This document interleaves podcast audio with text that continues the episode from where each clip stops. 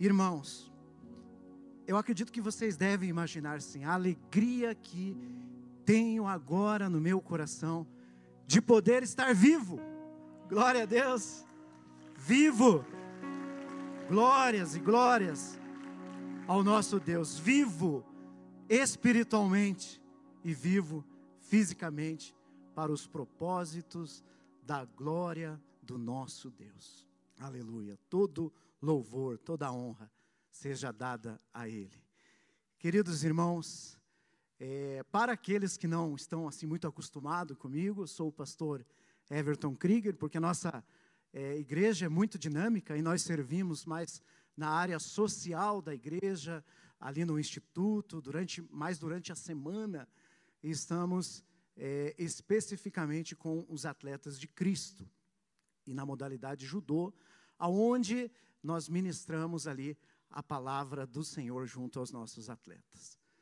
E nosso Deus, como cantamos, como louvamos aqui, realmente é o Deus de promessas, é o Deus de milagre, é o Deus de multiplicação.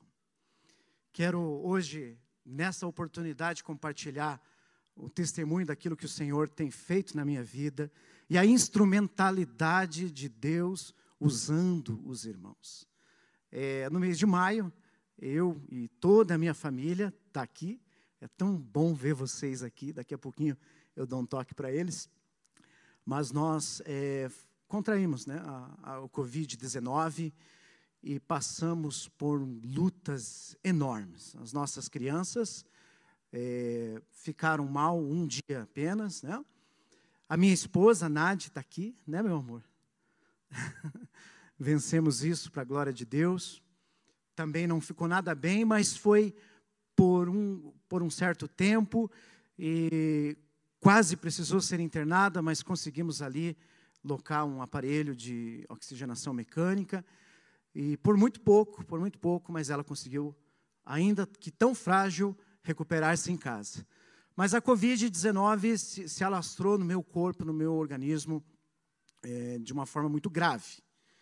Desde o primeiro dia, nós fomos é, atendidos por um médico, e já no início ele deu um coquetel experimental eh, e já fez a primeira tomografia. E o meu resultado deu de 25% de comprometimento pulmonar. Eu sei que muitos irmãos venceram, é, inclusive aqui, com um comprometimento assim. E os médicos dizem, né, não, não entendo direito, mas a gente tem, teve a nossa experiência de paciente, que 25% de comprometimento pulmonar, dependendo do estado da pessoa, o estado clínico, ainda é possível ser tratado em casa.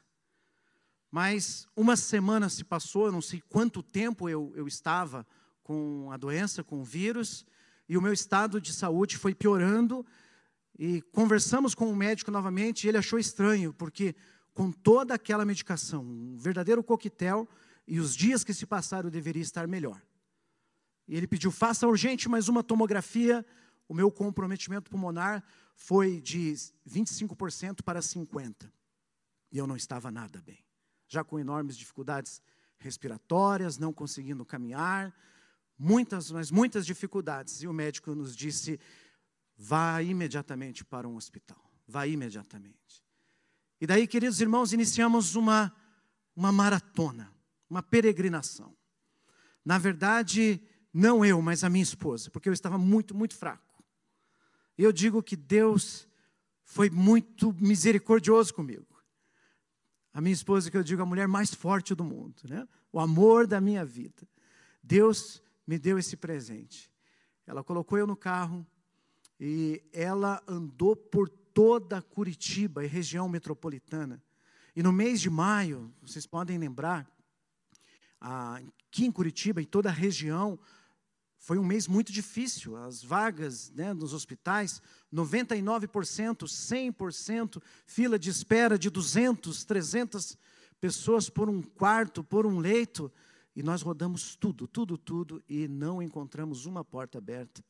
E eu já com muita dificuldade respiratória no carro, comprometimento pulmonar enorme, e nós fomos atendidos então na, na UPA, né, no pronto-socorro do Campo Comprido, aonde apesar do esforço e do cuidado, isso eu tenho que dizer dos profissionais de saúde, sei que temos alguns aqui na nossa igreja que nos acolheram, que fizeram o que podiam, mas o meu estado de saúde foi piorando cada vez mais, mesmo com todo aquele esforço. Na verdade, eu já precisava ali de um leito de UTI.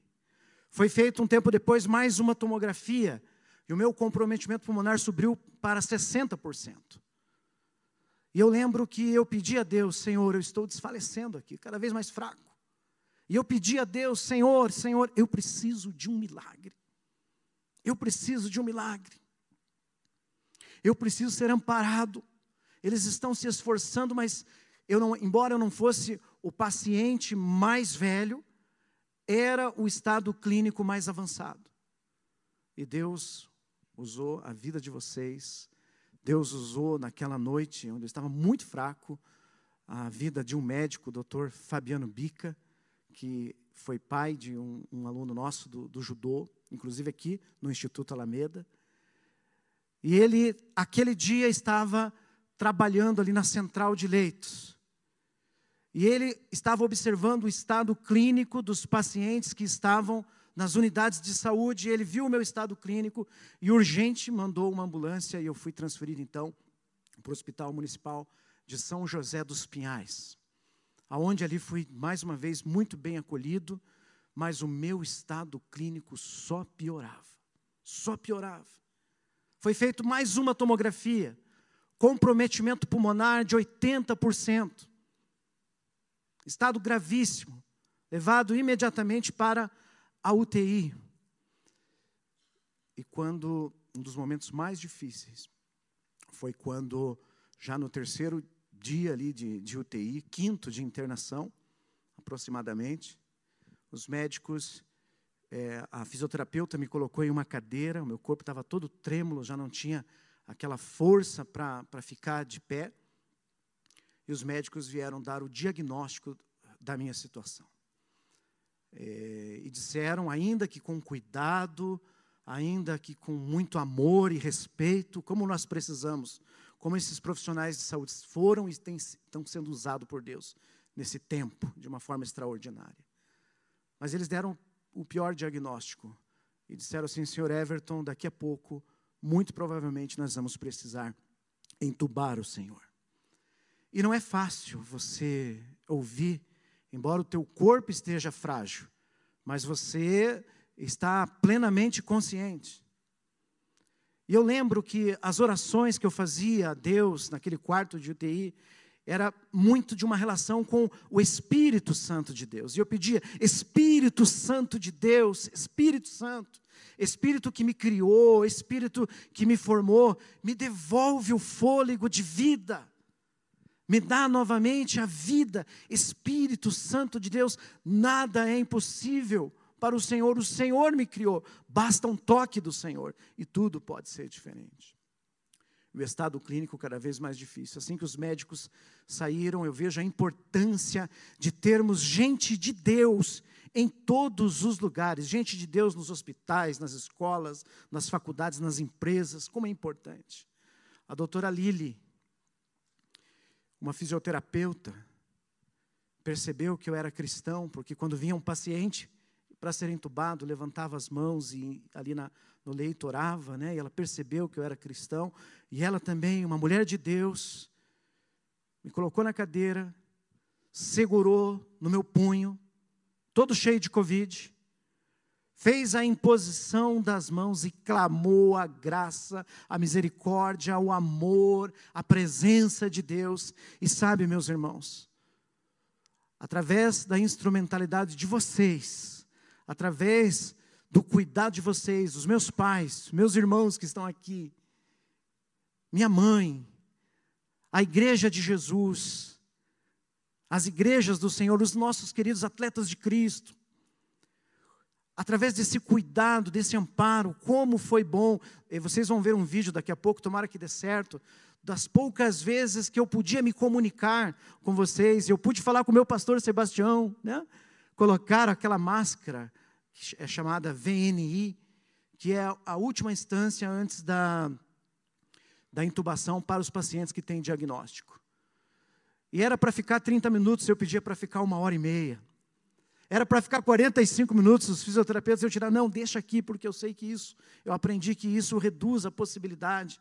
E naquela máscara, como foi bom. Você, a, a, o Covid, além de você estar na UTI, ele é muito difícil, porque você não pode ver os seus queridos, você não pode receber visita. E alguns hospitais é, têm feito aquela, aquela, aquela internação humanizada. Eu pude falar com a minha esposa, pude falar com a minha mãe, pude falar com os meus irmãos. Quando estava usando aquela máscara, pude ver o pastor Sebastião, né, pastor? Acho que a gente foi, hoje, hoje é o dia dos nossos queridos irmãos surdos e mudos, né? E acho que nós se viramos ali, né? Na, na, na linguagem de sinal. Como foi bom o, o, pastor, o pastor Miguel, né? E quando eu falo de um irmão, representa toda a nossa igreja o pastor Marcelo, que não parava de me mandar mensagem ali, como isso acalmava o meu coração. E eu pedia para ouvir a voz dos irmãos. Eu pedia, eu pedia a, a nossa, eu pedi para ouvir a voz da irmã Esther. Grava um áudio, né? E ela gravou um áudio, me atendeu, atendeu a minha esposa, né? Pedi para o pastor Avison, me mandou mensagem, sabe? E, e todos os nossos pastores, os queridos, como foi bom ser coberto de orações, irmão Moisés, nosso líder do Atletas, né? Como foi bom ser amado, ser cuidado, ser amparado por cada um de vocês. O que eu senti naqueles momentos? Que experiência eu levo de tudo isso? Eu não venci a Covid. Jesus Cristo venceu a Covid na minha vida. A Ele toda a honra, a Ele toda a glória. A Ele todo louvor. Meus irmãos, eu não sou nenhum super-herói. Eu senti medo, sim, eu senti muito medo. Mas como é bom nós termos uma fé bíblica, porque nos momentos de medo, eu lembrei que existe um medo que não é pecado, mas é a expressão do sentimento humano, e eu lembrava dos discípulos de Jesus que também sentiram medo. Eu senti angústia, que é um sentimento maior que o medo, sim, senti muita angústia, mas eu lembrei do nosso Senhor Jesus Cristo, que é incomparável a nós, mas lá no Getsemane ele também sentiu angústia. Senti medo, senti angústia, mas uma coisa eu não senti. Não senti a falta da presença do Espírito Santo de Deus, conformando, cuidando, capacitando para ficar, capacitando para partir. Tem um cântico maravilhoso que nós cantamos algumas vezes. É, se Deus fizer, Ele é Deus, se não fizer, Ele é Deus, se a porta abrir, Ele é Deus, mas se fechar, continua sendo Deus. Se Deus tivesse me levado, Deus estaria certo.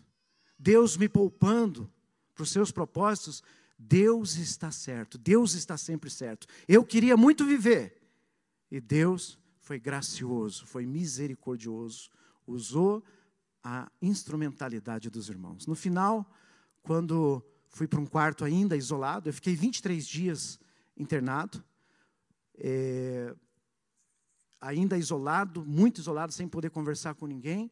Foram mais um, um período. Depois, quando eu, eu fui para o quarto coletivo, né, para a enfermaria, Deus é maravilhoso, me deu a oportunidade de ministrar ali, no, ali mesmo a ceia do Senhor, em meio ao hospital. Deus deu a oportunidade de pregar para os nossos médicos, enfermeiros, pessoal ali do hospital, para os pacientes que estavam fragilizados também. Deus é maravilhoso. E vocês, cada um de vocês, cada um, minha igreja, minha querida igreja, as igrejas do Senhor, foram e são anjos de Deus na minha vida. Deus toda a honra, toda a glória e todo louvor. Deus seja louvado. Vamos ver se vai dar certo um, um, um vídeo curtinho. Ali está um pouco dos nossos atletas de Cristo da Alameda, que foram instrumentos assim como os irmãos. Ali está a minha alegria poder ter tido a oportunidade de estar com os meus filhos, é, o, o Dia dos Pais, né? E alguns momentos em que eu me comuniquei com os irmãos. Vamos ver se o, se o querido Samuel consegue colocar para nós.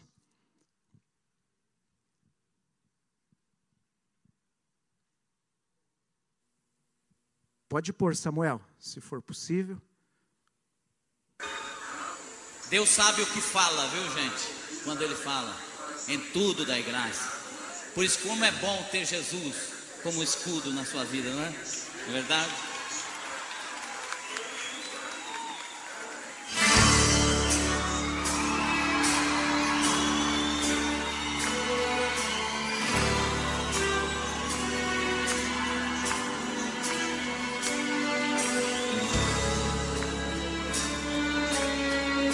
Aleluia. Essa é para você, tá? É daí que é bom, né? Por toda a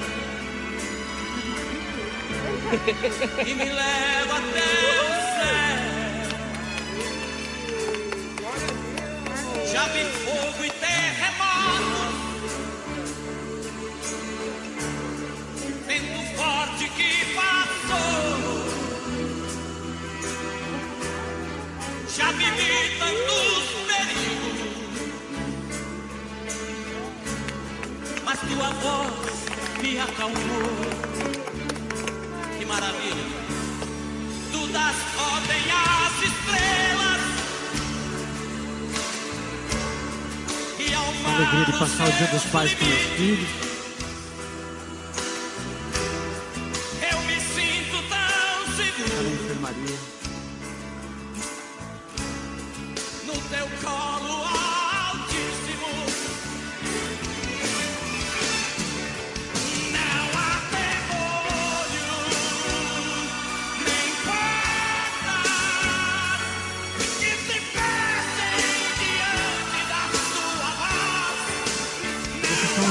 De Cristo da Alameda. Amém. Amém. Glórias ao nosso Deus. Deus. É maravilhoso, né? Que oportunidade de voltar a servir, a adorar a Deus com os irmãos. Vamos para a palavra?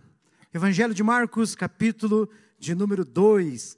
Gostaria que você abrisse e mantesse a sua Bíblia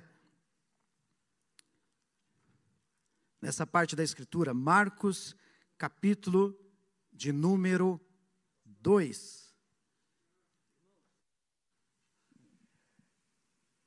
O inimigo tentou tirar a honra de ele pregar hoje, de dar esse testemunho. Essa semana ele voltou para o hospital. Mas só que por uma questão renal, cálculo renal. Mas mais uma vez o poder de Deus veio. E o cálculo renal foi interrompido. O sangramento foi dissolvido. Eu escalei alguém para ficar de prontidão, mas disse ele, nós vamos esperar você até às 19 horas. E ele está aqui, meus irmãos.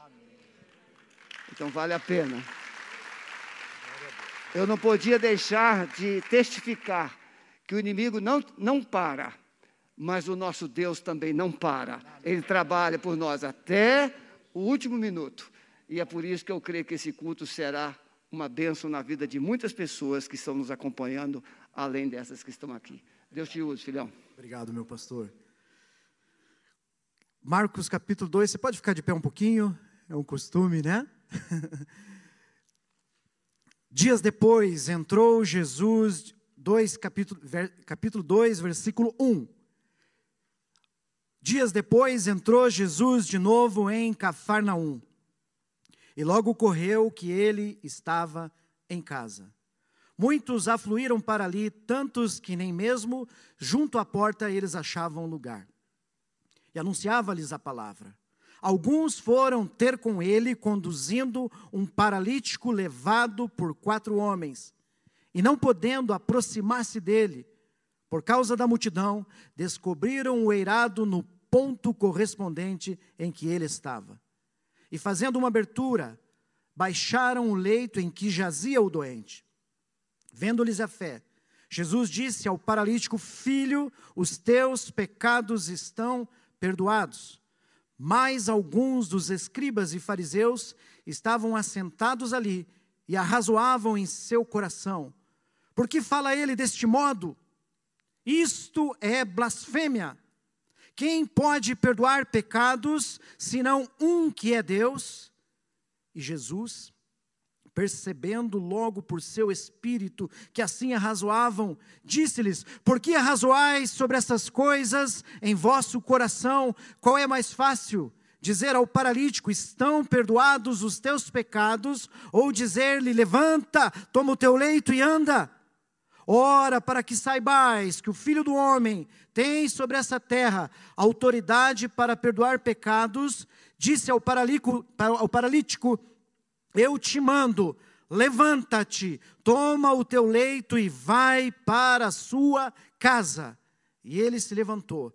E no mesmo instante, tomando o leito, se retirou à vista de todos, a ponto de se admirarem todos e darem glória a Deus, dizendo: jamais vimos coisa assim. Amém, meus irmãos. Glórias a Deus. Podem, podem sentar-se. O título que batizamos humildemente a esta mensagem são os passos que antecedem um milagre. Eu quero caminhar em, brevemente algumas estações dos passos que antecederam o milagre na vida deste homem, na minha vida e também eu creio que na vida de todos nós, porque somos livres, libertos pelo Senhor, até mesmo de situações e circunstâncias que nós nem imaginamos. Passos que antecedem o milagre. Primeira consideração: milagres acontecem em nossa vida quando nos aproximamos de Jesus. Eu nunca vi na história do testemunho da Bíblia alguém que se aproximasse do Senhor Jesus com o coração aberto para ser ministrado por Ele e voltasse do mesmo jeito. Este homem paralítico, ele se aproximou de Jesus, ele foi amparado por Jesus, ele foi curado por Jesus, porque ele se aproxima do Senhor. Esse texto sagrado nos conta que o Senhor Jesus estava agora vindo para uma região chamada Cafarnaum, a cidade de Cafarnaum. Uma cidade muito querida por Jesus. Estudiosos da palavra de Deus nos contam que provavelmente Jesus morou algum tempo ali em Cafarnaum, e a Bíblia nos mostra realmente isso. E essa cidade, então, ela vai se tornar uma espécie de QG. Alameda é o nosso QG, né? O quarto de oração é o nosso QG. E Cafarnaum se torna temporariamente um QG de Jesus, um quartel-general. E quando a região da circunvizinhança sabe que Jesus iria pregar numa casa, que Jesus está ministrando em uma casa, elas começam a vir até onde Jesus estava. E cada uma delas com as suas expectativas cada uma delas com as suas motivações, alguns, como eu e você, querendo ter a cada dia encontros com Jesus, colocar a nossa vida, colocar o nosso coração diante dele. Alguns porque queriam uma resposta para as suas fragilidades, para as suas dificuldades, então queriam saber de Jesus. Alguns porque verdadeiramente queriam ter um encontro com o Senhor Jesus. Haviam aqueles também muito provavelmente eram meros curiosos. Alguns já ouviam, já tinham ouvido falar dos sinais, a essa altura, dos prodígios, dos milagres que Jesus havia operado, mas alguns, também como os escribas e os fariseus, que estavam interessados em pôr em xeque, em duvidar dos ensinamentos de Jesus. Cada uma dessas pessoas com as suas motivações cada uma com as suas expectativas, mas sabe o que eu acho lindo? É que Jesus vai ministrar ao coração de cada uma delas. O texto sagrado vai dizer que eles estavam em uma casa, casa provavelmente muito grande, porque a casa estava cheia. Tão cheia que as pessoas dentro se apertavam. E os que estavam do lado de fora não conseguiam entrar e ficavam ali mesmo para ouvir a pregação de Jesus. Mas dentre todas aquelas pessoas a quem Jesus ministra, cinco delas vão atrair, vão chamar a atenção de Jesus de uma forma especial. Eram quatro homens que levavam um quinto, um paralítico, em cima de uma maca improvisada. E quando eles chegam nesta casa aonde Jesus estava, eles têm um primeiro obstáculo. A casa estava cheia e eles não eram pessoas importantes, não. Eram homens simples. E ninguém tem compaixão do paralítico. Ninguém abre um espaço, mas aqueles homens simples, pobres, mas extraordinários, sobem na escada daquela casa. Naquele tempo, as casas, praticamente todas elas tinham uma escada lateral, e o telhado era construído de junco, uma espécie de palha trançada. Então, diante daquele obstáculo, esses quatro homens, levando o amigo paralítico, sobem ao telhado da casa. Imagine essa cena acontecendo vão cavar um buraco no telhado e descer numa maca o amigo paralítico que é colocado aos pés do Senhor Jesus Cristo. E sabe o que me chama a atenção? Jesus estava ministrando, mas ele para a sua ministração, ou começa em um ponto diferente, ele vai olhar com o seu olhar de amor, da mesma forma que ele, como ele olhou para a minha vida e olha para a sua vida, e ele vai ministrar aquele paralítico que é colocado aos seus pés. E a primeira coisa que Jesus, com o seu olhar de amor, aquele paralítico vai dizer é: Filho, filho, filho, os seus pecados estão perdoados. Os fariseus e os escribas que estavam ali começam a razoar, a duvidar em seus corações, dizendo: Mas quem, quem, é este Jesus que está dizendo isso? Quem é que pode perdoar pecados, senão um que é Deus? Os escribas e os fariseus, os doutores da lei, não queriam acreditar, não queriam aceitar que estavam diante de Jesus, o Messias prometido, o Deus Todo-Poderoso, e o Senhor Jesus vai ler as mentes, os corações daqueles escribas e fariseus e, dizer: por que vocês arrasoam, por que vocês duvidam em seus corações? O que é mais fácil dizer? Paralítico, os seus pecados estão perdoados, ou dizer: levanta toma o teu leito, toma a tua maca e anda. E Jesus ainda continua: Mas para que saibais que o Filho do Homem tem poder nesta terra para perdoar pecados, eu te digo, paralítico, levanta e anda. Imediatamente esse homem levanta pelo poder da glória do Senhor. E todos que estavam naquela casa ficam admirados e vão dizer assim: nunca nunca nós vimos tal coisa. Este homem chega carregado por uma maca, mas ele agora sai alegre, feliz, curado, restaurado, levando a maca. Passos que antecedem o milagre. O primeiro passo, se aproximar de Jesus. Como esse homem foi curado, restaurado, perdoado, ele se aproxima de Jesus. Quero te dizer uma coisa muito simples essencial, importante, se aproxime de Jesus. Permita-se a cada dia ter um encontro com Jesus. Vença barreiras, vença obstáculos, mas não deixe de se aproximar de Jesus, como esse homem foi restaurado, chegando perto de Jesus. Agora tem uma coisa: ele não podia chegar perto de Jesus com os seus próprios passos por causa da paralisia, mas a sua mente, o seu coração não estava paralisado. Ele tem quatro amigos extraordinários que o levam até Jesus. E uma das perguntas mais práticas para o nosso coração, ou a pergunta mais prática é a seguinte: como eu me aproximo de Jesus hoje? Como eu chego perto de Jesus hoje? Eu chego perto de Jesus orando. A nossa igreja é conhecida por igreja de oração de clamor, que intercede. Eu chego perto de Jesus contando a Ele as minhas alegrias, contando a Ele os meus sonhos, a minha gratidão, as minhas dores, os meus projetos, os meus medos. A oração é uma das expressões mais íntimas da nossa vontade, do nosso desejo de se relacionar com Jesus e ter comunhão com o Espírito Santo de Deus. Como eu me aproximo de Jesus? Lendo a Bíblia. A palavra de Deus, o único livro que você lê e o autor se faz presente aonde você fala com Deus, mas o Espírito Santo de Deus fala com você e testemunha coisas maravilhosas no seu coração. Como eu me aproximo de Jesus hoje, através da igreja, através da célula, através da comunhão, lá na, na comunhão do quarto, da oração. Eu me aproximo de Jesus com fé. São formas simples e eficazes, mas se aproxime de Jesus. Esse homem foi curado porque permitiu aproximar-se de Jesus. O que eu preciso que Jesus cure na minha vida hoje?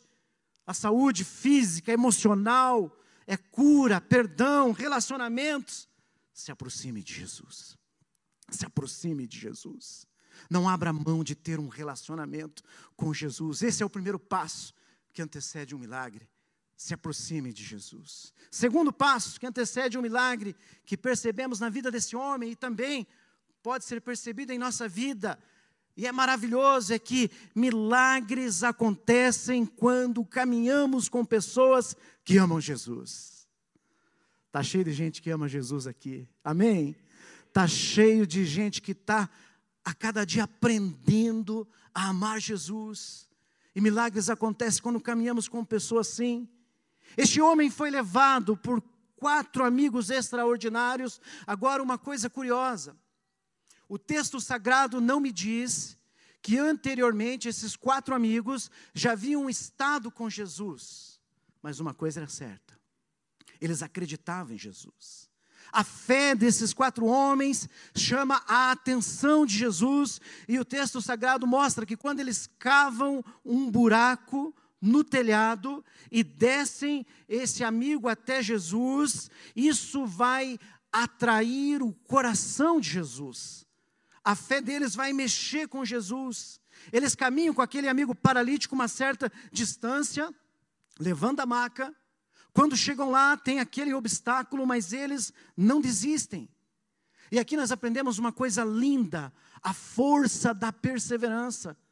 A casa estava cheia, eles poderiam, quem sabe, dizer: realmente não tem jeito, a casa está lotada, vamos voltar um outro dia, vamos deixar por uma outra ocasião, afinal de contas, nós já fizemos a nossa missão, nós já fizemos a nossa parte, vamos abortar a missão.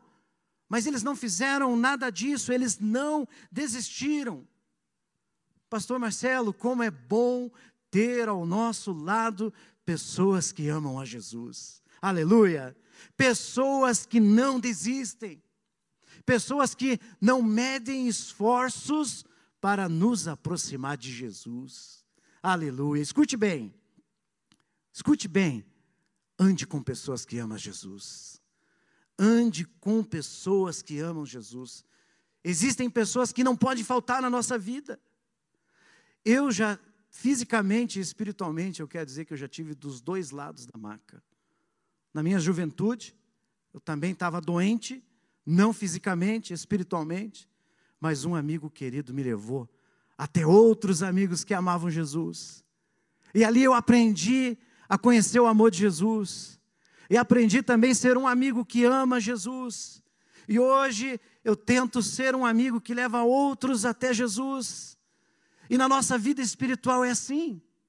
Algumas vezes nós levamos a maca, outras vezes somos carregados pela maca por amigos que nos fortalecem na comunhão e nos mostram o amor de Jesus. Por isso, se aproxime de amigos que amam a Jesus, se dedique a eles, esteja perto deles, os abençoe, permita ser abençoado por eles. Eu e você podemos ser a resposta mais persuasiva de oração na vida de alguém. E as perguntas que vêm do Espírito para o meu e para o seu coração são as seguintes: para quem hoje eu preciso ser um braço de Jesus. Para quem hoje eu possa entregar uma palavra de fé, uma mensagem, um WhatsApp, um áudio, uma oração, um agradecimento, um amparo, ou agradecer aos amigos que fazem isso, aprender a cultivar relacionamentos assim. Eu vou te dar uma dica que eu estou aprendendo.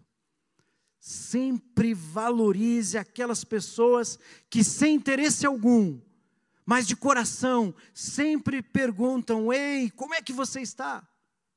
Você está bem? Você melhorou? Eu posso te ajudar? Conte comigo. Valorize pessoas assim. Conte com pessoas assim, mas acima de tudo, sejamos pessoas assim, porque milagres acontecem quando caminhamos com pessoas que amam Jesus. Aleluia. Terceira consideração: milagres acontecem quando confessamos e abandonamos os nossos pecados. Uma coisa interessante vai acontecer no encontro de Jesus com esse homem. Quando Jesus olha para esse moço, Jesus vai dizer: Filho, filho, os seus pecados estão perdoados. Enquanto os escribas duvidavam em seus corações, cheio de maldade, Jesus vai ler o coração dos escribas e fariseus e dizer: qual é mais fácil? Dizer ao paralítico: estão perdoados os seus pecados, ou dizer: levanta, toma o teu leite e anda. O que é mais fácil? E sabe o que vai acontecer? Jesus vai fazer os dois milagres. Jesus vai primeiro perdoar este homem, porque essa era a primeira essencial e maior necessidade que ele tinha, mas Jesus vai curá-lo, vai restaurá-lo completamente. Mas quando estudava essa palavra, o entendimento que queria no meu coração veio através de uma pergunta: por que Jesus perdoa esse homem paralítico antes de curá-lo? E sabe qual é a resposta na palavra de Deus? Porque o maior milagre de todos é a conversão.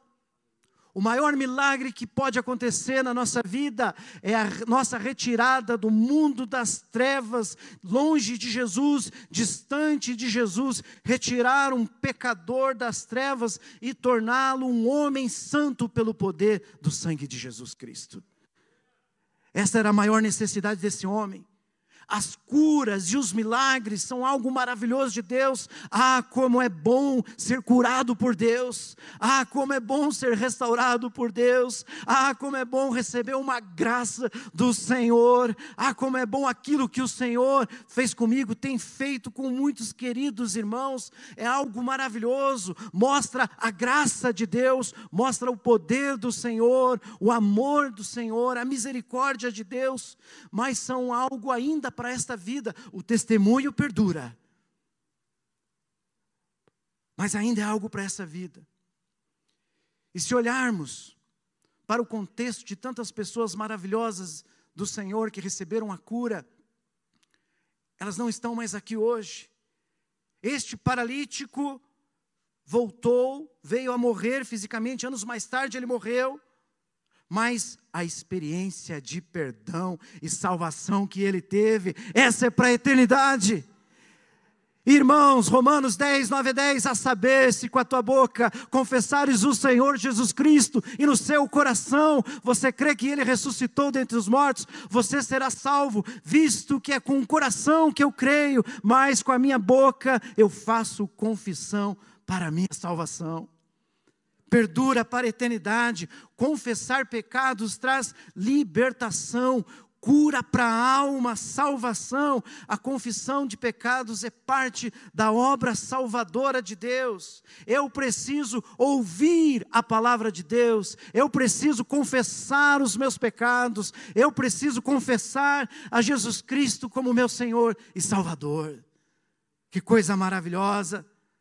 Se já fez isso, você pode fazer isso hoje.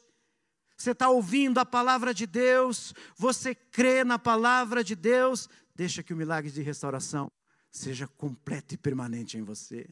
Confessa o pecado, aquele que confessa o pecado e deixa, alcança misericórdia. Provérbios 28, 13: O que esconde os seus pecados não prospera, mas o que confessa e deixa alcança misericórdia.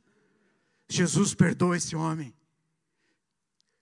Trabalha a mais profunda e a primeira e real necessidade que ele tinha, e Jesus o cura para a sua glória. Quarta e última consideração: milagres acontecem por um propósito soberano que transforma a vida de quem o recebe e testemunha a glória de Deus. Este é o propósito, a glória de Deus. Sempre que um milagre acontece, não apenas a pessoa que foi agraciada e abençoada, mas também todos que estão à sua volta. Foi o que aconteceu aqui. Este homem paralítico foi abençoado, mas não apenas eles, todos aqueles que estavam naquela casa. Jesus disse: Levanta e anda, e imediatamente ele se levanta pelo poder da glória de Deus. Ele saiu alegre, ele saiu feliz, ele saiu curado, ele saiu sarado, foi para a glória de Deus. Todos que estavam naquela casa foram impactados a ponto de dizer: nunca, nunca vimos uma coisa assim. Todos foram impactados. Foi a glória de Deus. Até mesmo os escribas e os fariseus que negavam nos seus corações foram impactados. Eu fico pensando no dia do nosso primeiro amor, quando nos convertemos e entregamos a vida a Cristo. O que aconteceu na nossa vida? O que aconteceu como resultado do testemunho dessa entrega? Não apenas eu e você fomos impactados, não apenas você foi impactado, mas a sua casa, a sua família, os seus amigos. Quando isso acontece na nossa vida, nós passamos a entender que tudo em nós agora passa a ter um brilho extraordinário para a glória de Deus. A estrela que brilha é Jesus. Mas Deus é tão bom, tão bom, que apesar da nossa fragilidade e limitação, passamos a ser um instrumento que testemunha a glória de Deus. Sabe quando isso acontece? Quando nós nos aproximamos de Jesus. Quando permitimos ter uma experiência com Jesus. Quando nos tornamos servos do Senhor, passamos a refletir a glória de Deus. A glória é só dele. O esplendor é só dele, o brilho é só dele, mas a experiência de ser transformado nos torna um instrumento que abençoa a vida de pessoas. Jesus estava naquela casa, foi para a glória do Senhor, pessoas foram ouvi-lo, foi para a glória do Senhor. Os quatro amigos foram usados para levar o paralítico, foi para a glória do Senhor. Houve cura do corpo, cura da alma, restauração, foi para a glória do Senhor. Todos foram impactados, foi para a glória do Senhor. Louvado seja o Senhor. Amém. Milagres acontecem quando nos aproximamos de Jesus. Milagres acontecem quando caminhamos com pessoas que amam a Jesus. Milagres acontecem quando fazemos uma íntima confissão de pecados. E milagres acontecem acima dos nossos propósitos. Milagres acontecem para os propósitos e os planos, os projetos da glória do Senhor. Aleluia. Gostaria que você ficasse de pé, o louvor fica à vontade para ministrar, usar a instrumentalidade dos irmãos. Mas eu gostaria de terminar em oração com a igreja, com os obreiros, com os nossos queridos pastores, instrumentos de Deus. Eu gostaria de perguntar a você, diante dessa palavra, qual é a mais profunda e real necessidade que eu tenho? O que eu preciso que Jesus trabalhe de verdade hoje na minha vida? É o perdão? É a cura, cura física, cura emocional, cura dos relacionamentos. E eu gostaria de convidar você a humildemente vir aqui à frente para nós orarmos juntos. Você que quer dizer ao Senhor Jesus, Pai, eu quero me aproximar de Ti. Vem aqui, vamos falar com Deus. Você que quer dizer, Senhor Jesus, hoje eu me aproximo diante de Ti, sem reservas, sem resistência. Senhor Jesus, hoje eu quero aprender a caminhar lado a lado com gente que ama Jesus. Como aquele paralítico. Eu quero ser restaurado pelo seu amor. Se você quer isso, se você se sente bem assim, vem aqui, nós vamos orar. Quero orar com você que com sinceridade quer dizer: Senhor, hoje eu te apresento a minha vida. Hoje eu te apresento o meu corpo. Hoje eu te apresento a minha mente, os meus passos, as minhas decisões. Eu te apresento as minhas alegrias. Eu te apresento as minhas dores, os meus sonhos, os meus medos. Hoje eu te apresento os meus projetos. Eu quero a cada dia ter um relacionamento de entrega e de comunhão com o Senhor. Eu quero colocar minha história diante do Senhor. Eu quero dizer com sinceridade: Pai, eu estou aqui, como aquele paralítico que foi curado, que foi restaurado pelo Seu amor. Eu estou aqui, venha Jesus. Eu estou aqui, eu quero ser curado pelo Teu poder, pelo Teu amor eu quero entregar o meu corpo em santidade diante de Ti. Eu me apresento, Senhor, eu me coloco diante do Senhor. Eu coloco o peso do pecado e troco pelo, pela paz e pelo perdão que o Senhor conquistou na cruz para me salvar. Eu não quero mais viver o padrão desse mundo, mas eu quero ter a minha mente renovada pelo poder do Teu Espírito Santo. Eu quero viver uma nova vida. Eu quero ser fiel. Eu quero levantar e andar. Levanta, levanta, levanta, levanta e anda pelo poder do Espírito Santo de Deus. Venha até Jesus. Se achegue até Jesus. Permita-se ser ministrado por Ele. Levanta, levanta, levanta e anda pelo poder do Espírito Santo. Pai querido, obrigado, Senhor, porque Tu és o mesmo ontem, hoje e eternamente. Obrigado, Deus, porque todo aquele que se aproxima de Ti não sai do mesmo jeito, Pai. Todo aquele que se aproxima de Ti é amparado, é curado, é segurado no colo, Pai. É amparado pelo Seu amor, ó Deus. E hoje todos nós, como igreja, nós queremos dizer mais uma vez, ó Espírito Santo de Deus, nós não queremos caminhar sem o Senhor, nós queremos colocar diante de Ti a nossa vida, a nossa história, o nosso coração. Nós confiamos que o Senhor é o que é fiel para completar a boa obra no coração de cada um de nós. Então, ó Deus, abençoa os teus filhinhos. Ó Deus, na nave da igreja e aqui à frente que hoje se colocam diante de Ti, colocando, Deus, as suas necessidades, as suas fragilidades. Nós confiamos, ó Deus, que o Senhor é fiel para cumprir, supre as suas necessidades, ó Deus, os abençoa, Deus, os fortalece. Ó Deus, restaura o corpo, restaura a saúde emocional, a saúde física e que os desafios que os seus filhinhos estão enfrentando, sejam cada um deles vencidos pelo poder da glória do Senhor. Que eles saiam, ó Deus, como mensageiro que sai com os feixes pesados, mas colocam diante de ti. E agora, Deus, o Senhor derrama, Pai, a alegria, a bênção, Deus, a cura, a restauração a presença do Teu Santo Espírito, Deus, porque quando nos apresentamos diante de Ti, não saímos do mesmo jeito, colocamos diante de Ti as nossas dores, as nossas fragilidades, sabendo que saímos daqui, ó Deus, guardados, amparados, fortalecidos, curados pelo poder do nome de Jesus. Abençoa os seus filhos, ó Deus, os restaura e supre as necessidades mais profundas dos nossos corações, porque sabemos e cremos que os milagres já estão sendo gerados, porque nos aproximamos do Senhor. Espírito Santo de Deus, completa a boa obra no coração de cada um dos teus filhos.